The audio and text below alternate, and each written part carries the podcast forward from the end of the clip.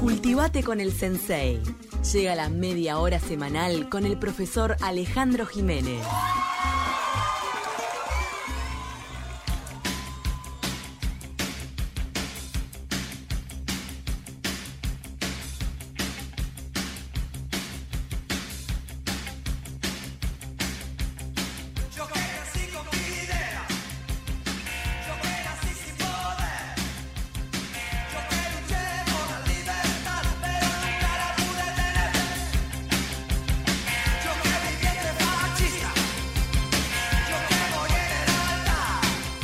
Bienvenido Ale Jiménez con este homenaje a Charlie para arrancar esta columna Bien. sobre restauración. Bienvenida a vos, Camila. ¿no? Que hacía dos semanas que lo veíamos, bueno, a Tuque y a, y a Fernanda. Este, bueno, Charlie, Carlos Alberto García Moreno cumplió 70. Se había que arrancar esta columna de No, historia, era con Charlie, che. ¿no? Con algo bastante contrario a lo que vamos a hablar hoy, porque es Demoliendo Tele del álbum, claro, Piano Bar del año 84, porque vamos a hablar de restauración y conservación y restauración del patrimonio histórico, a propósito de alguna... eh, mm, últimamente ha habido algunas noticias que tienen que ver con una puesta de manifiesto el inventario del Centro Montevideo eh, y áreas de proximidad de la Intendencia de Montevideo.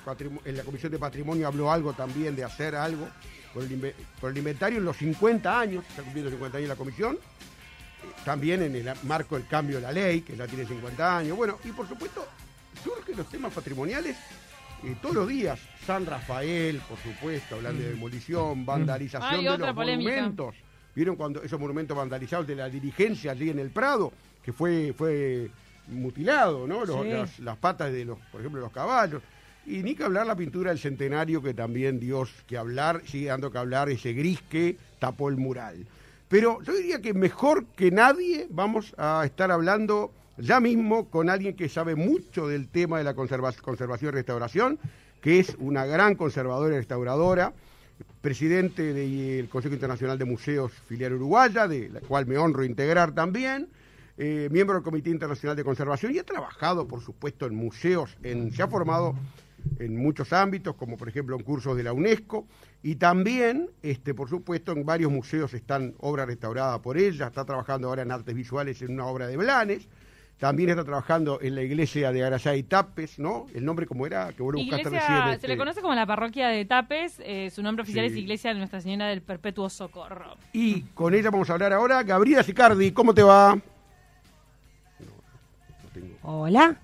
Hola. No tengo. ¿Estará restaurando? ¿Qué estará? Capaz Hola. que está listando el teléfono, ¿viste? Hola. Restaurando el tubo. Capaz que tendrá un. Hola. ¿Sabes qué? Hola. Gabriela, ahí está. Gaby, ¿cómo andás? Ahora te escucho bien, buenos días. Andás bien, Gabriela. Con Gabriela Bien, conocemos, perdón, esta familiaridad de Gaby, pero con Gaby nos conocemos hace mucho tiempo. ¿Cómo te Muchos va? años trabajando en Sí, museos. no, no decimos, no decimos cuánto, porque nos van a transformar no, en. no digan cuánto, no en mu- no muestren la cédula, no Nos muestren la transforman en cédula. piezas en cualquier momento. Este, ya somos. eh, ya, bueno, no, para tanto. Gaby, ¿cómo te va? Bien, bien, Eh, bien. Un en primer lugar, digo, eh, y acá estamos hablando, este, eh, estás- trabajás hace mucho tiempo, pero una pregunta es cómo te formaste, porque de las que mucha mucha gente del Uruguay no sabe, es que aquí no hay una carrera formal de resta- conservación y restauración. Es como un oficio, vendríamos a decir.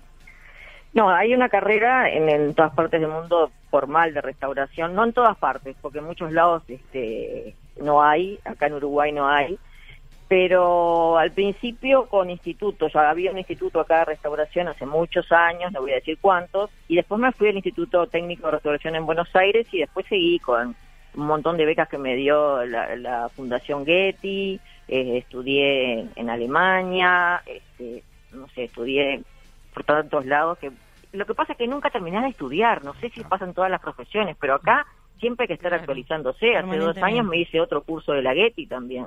Claro que hay, como nuevas tecnologías que se aplican ¿no? Exactamente. para No solamente nuevas tecnologías, sino que también van cambiando los paradigmas. Claro. Eh, Gabriela, eh, vamos a empezar por el principio, porque se habla de conservas- conservar y restaurar, ¿no? ¿Qué, ¿Qué es cada uno de esos conceptos, ¿no? ¿Qué se entiende por conservar y por restaurar? Mira, eh, en el 2008 eh, hicimos uno de los tantos congresos que hacemos nosotros los restauradores, este, al final hicimos un consenso, porque ¿qué pasa? En esta, en la habla inglesa se habla solo de conservation. Y este y eso ya implica muchas veces restauración y todo. Entonces al final teníamos que tener un consenso de, de, de palabras y ahí dijimos lo que era conservar, conservación preventiva, conservación curativa y restauración. La conservación eh, son las medidas y acciones que tengamos este, sobre los objetos para salvar, este, todo para, para tratar de asegurar que eso se eh, pueda este, ver en las generaciones futuras.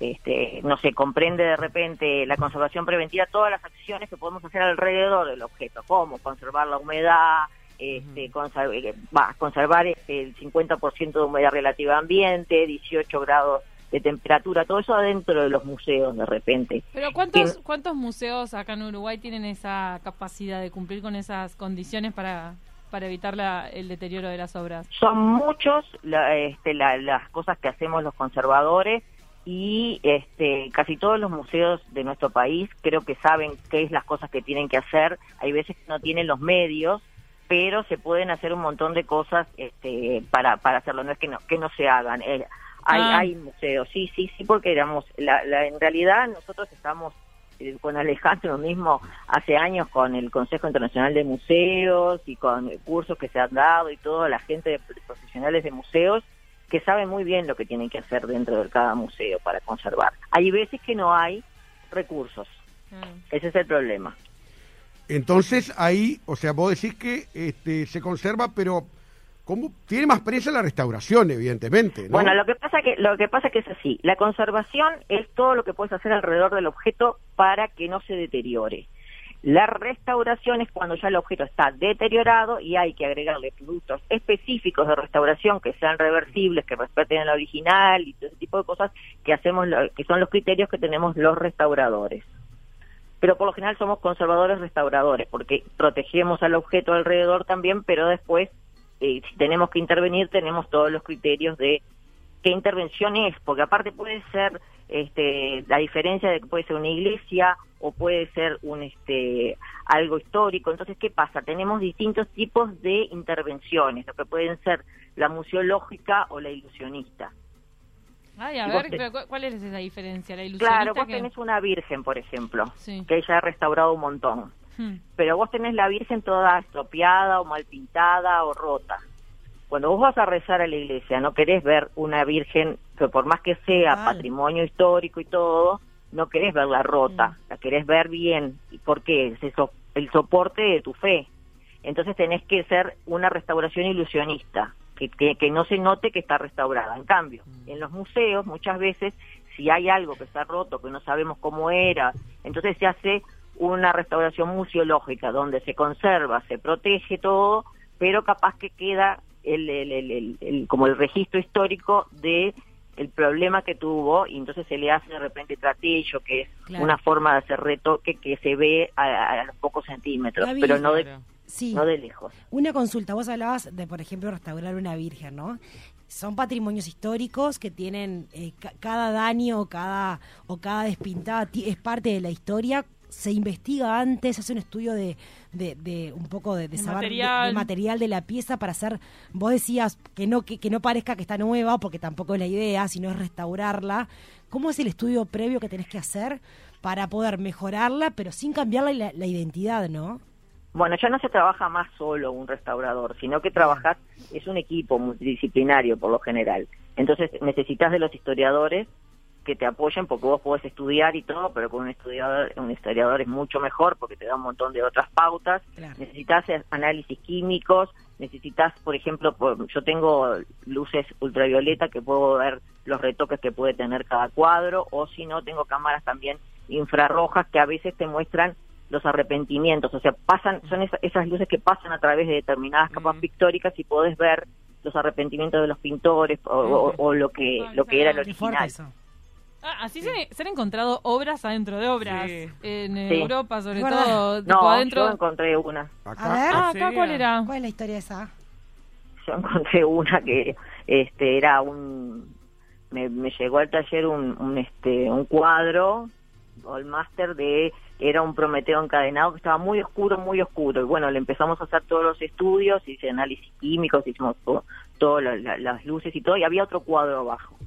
Y el dueño del cuadro quiso que sacara todo el, este, que estaba arriba y pasó y ¿Se puede hacer eso? de Rivera. claro.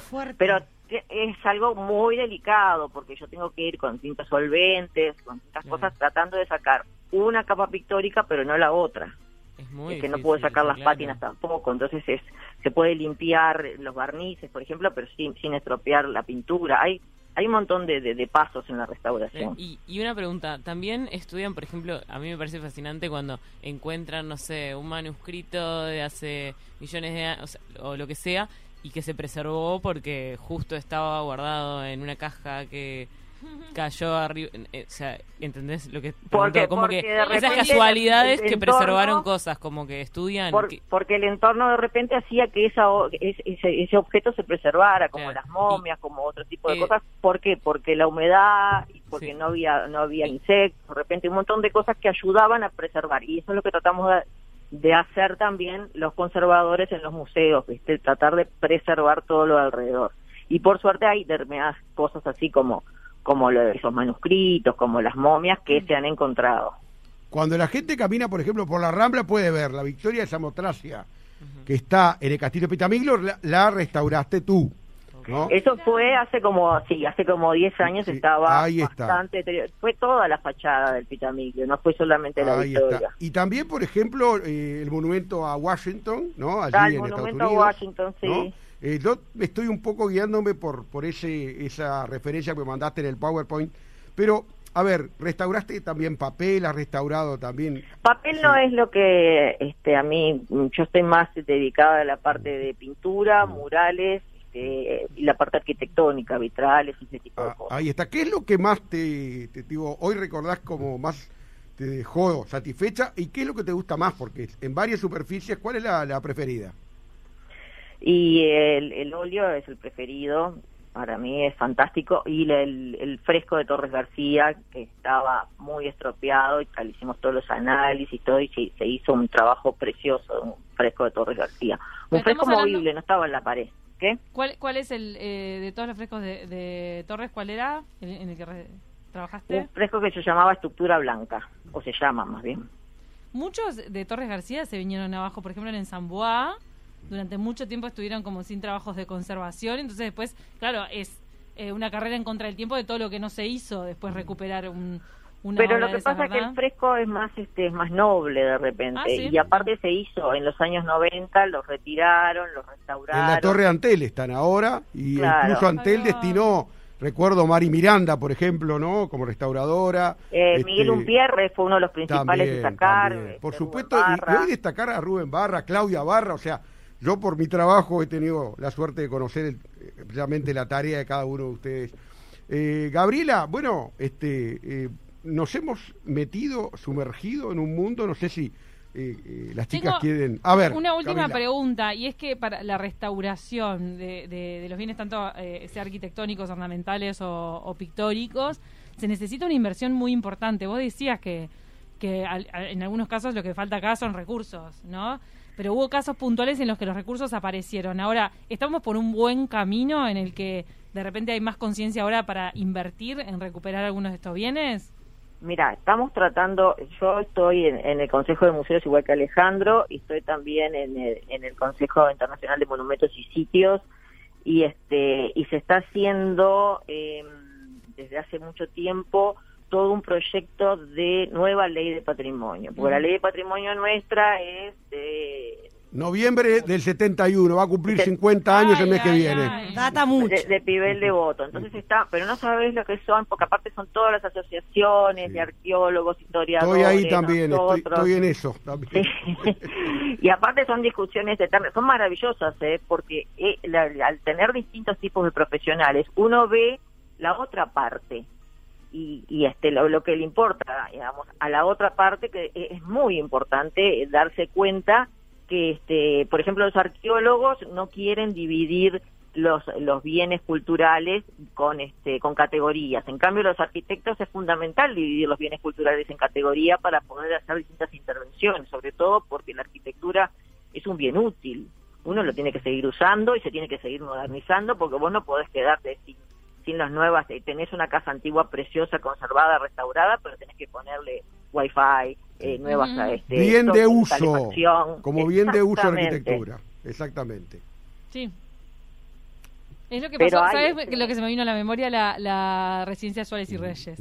Que cuando nos pasó que de ir a recorrerla, que Ale estaba conmigo, que fuimos a hacer un Sí. informe para, para Canal 12 para tarde o temprano, uno veía que, claro, es una residencia mega antigua y darle un uso hoy requiere muchísimas modificaciones y tal, también para eso se necesitan a los especialistas. Gabriela, ¿dónde estás trabajando ya para ir terminando?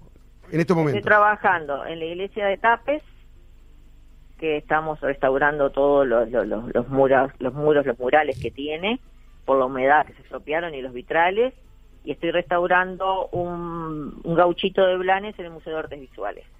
Ah, el gaucho, qué bien, porque eh, si eso es importantísimo para, para nuestro imaginario mental, todos los cuadros de Blanes.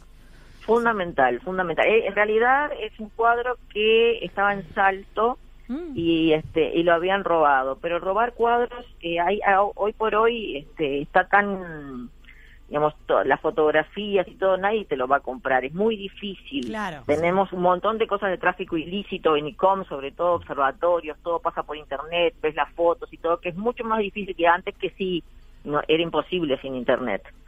Entonces, este, apareció todo roto, con los ojos pinchados, este, y bueno, ahí, ahí sí, ya está deteriorado, hay que restaurarlo.